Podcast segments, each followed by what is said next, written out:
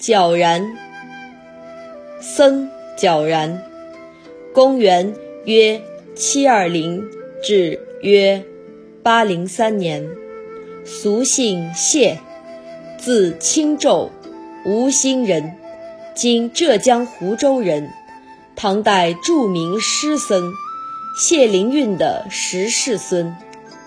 皎然在文学、佛学。茶学等方面颇有造诣，与颜真卿、林彻、陆羽等贺诗，现存四百七十首，多为送别酬答之作。情调闲适，语言简淡。皎然的诗歌理论著作有《诗事》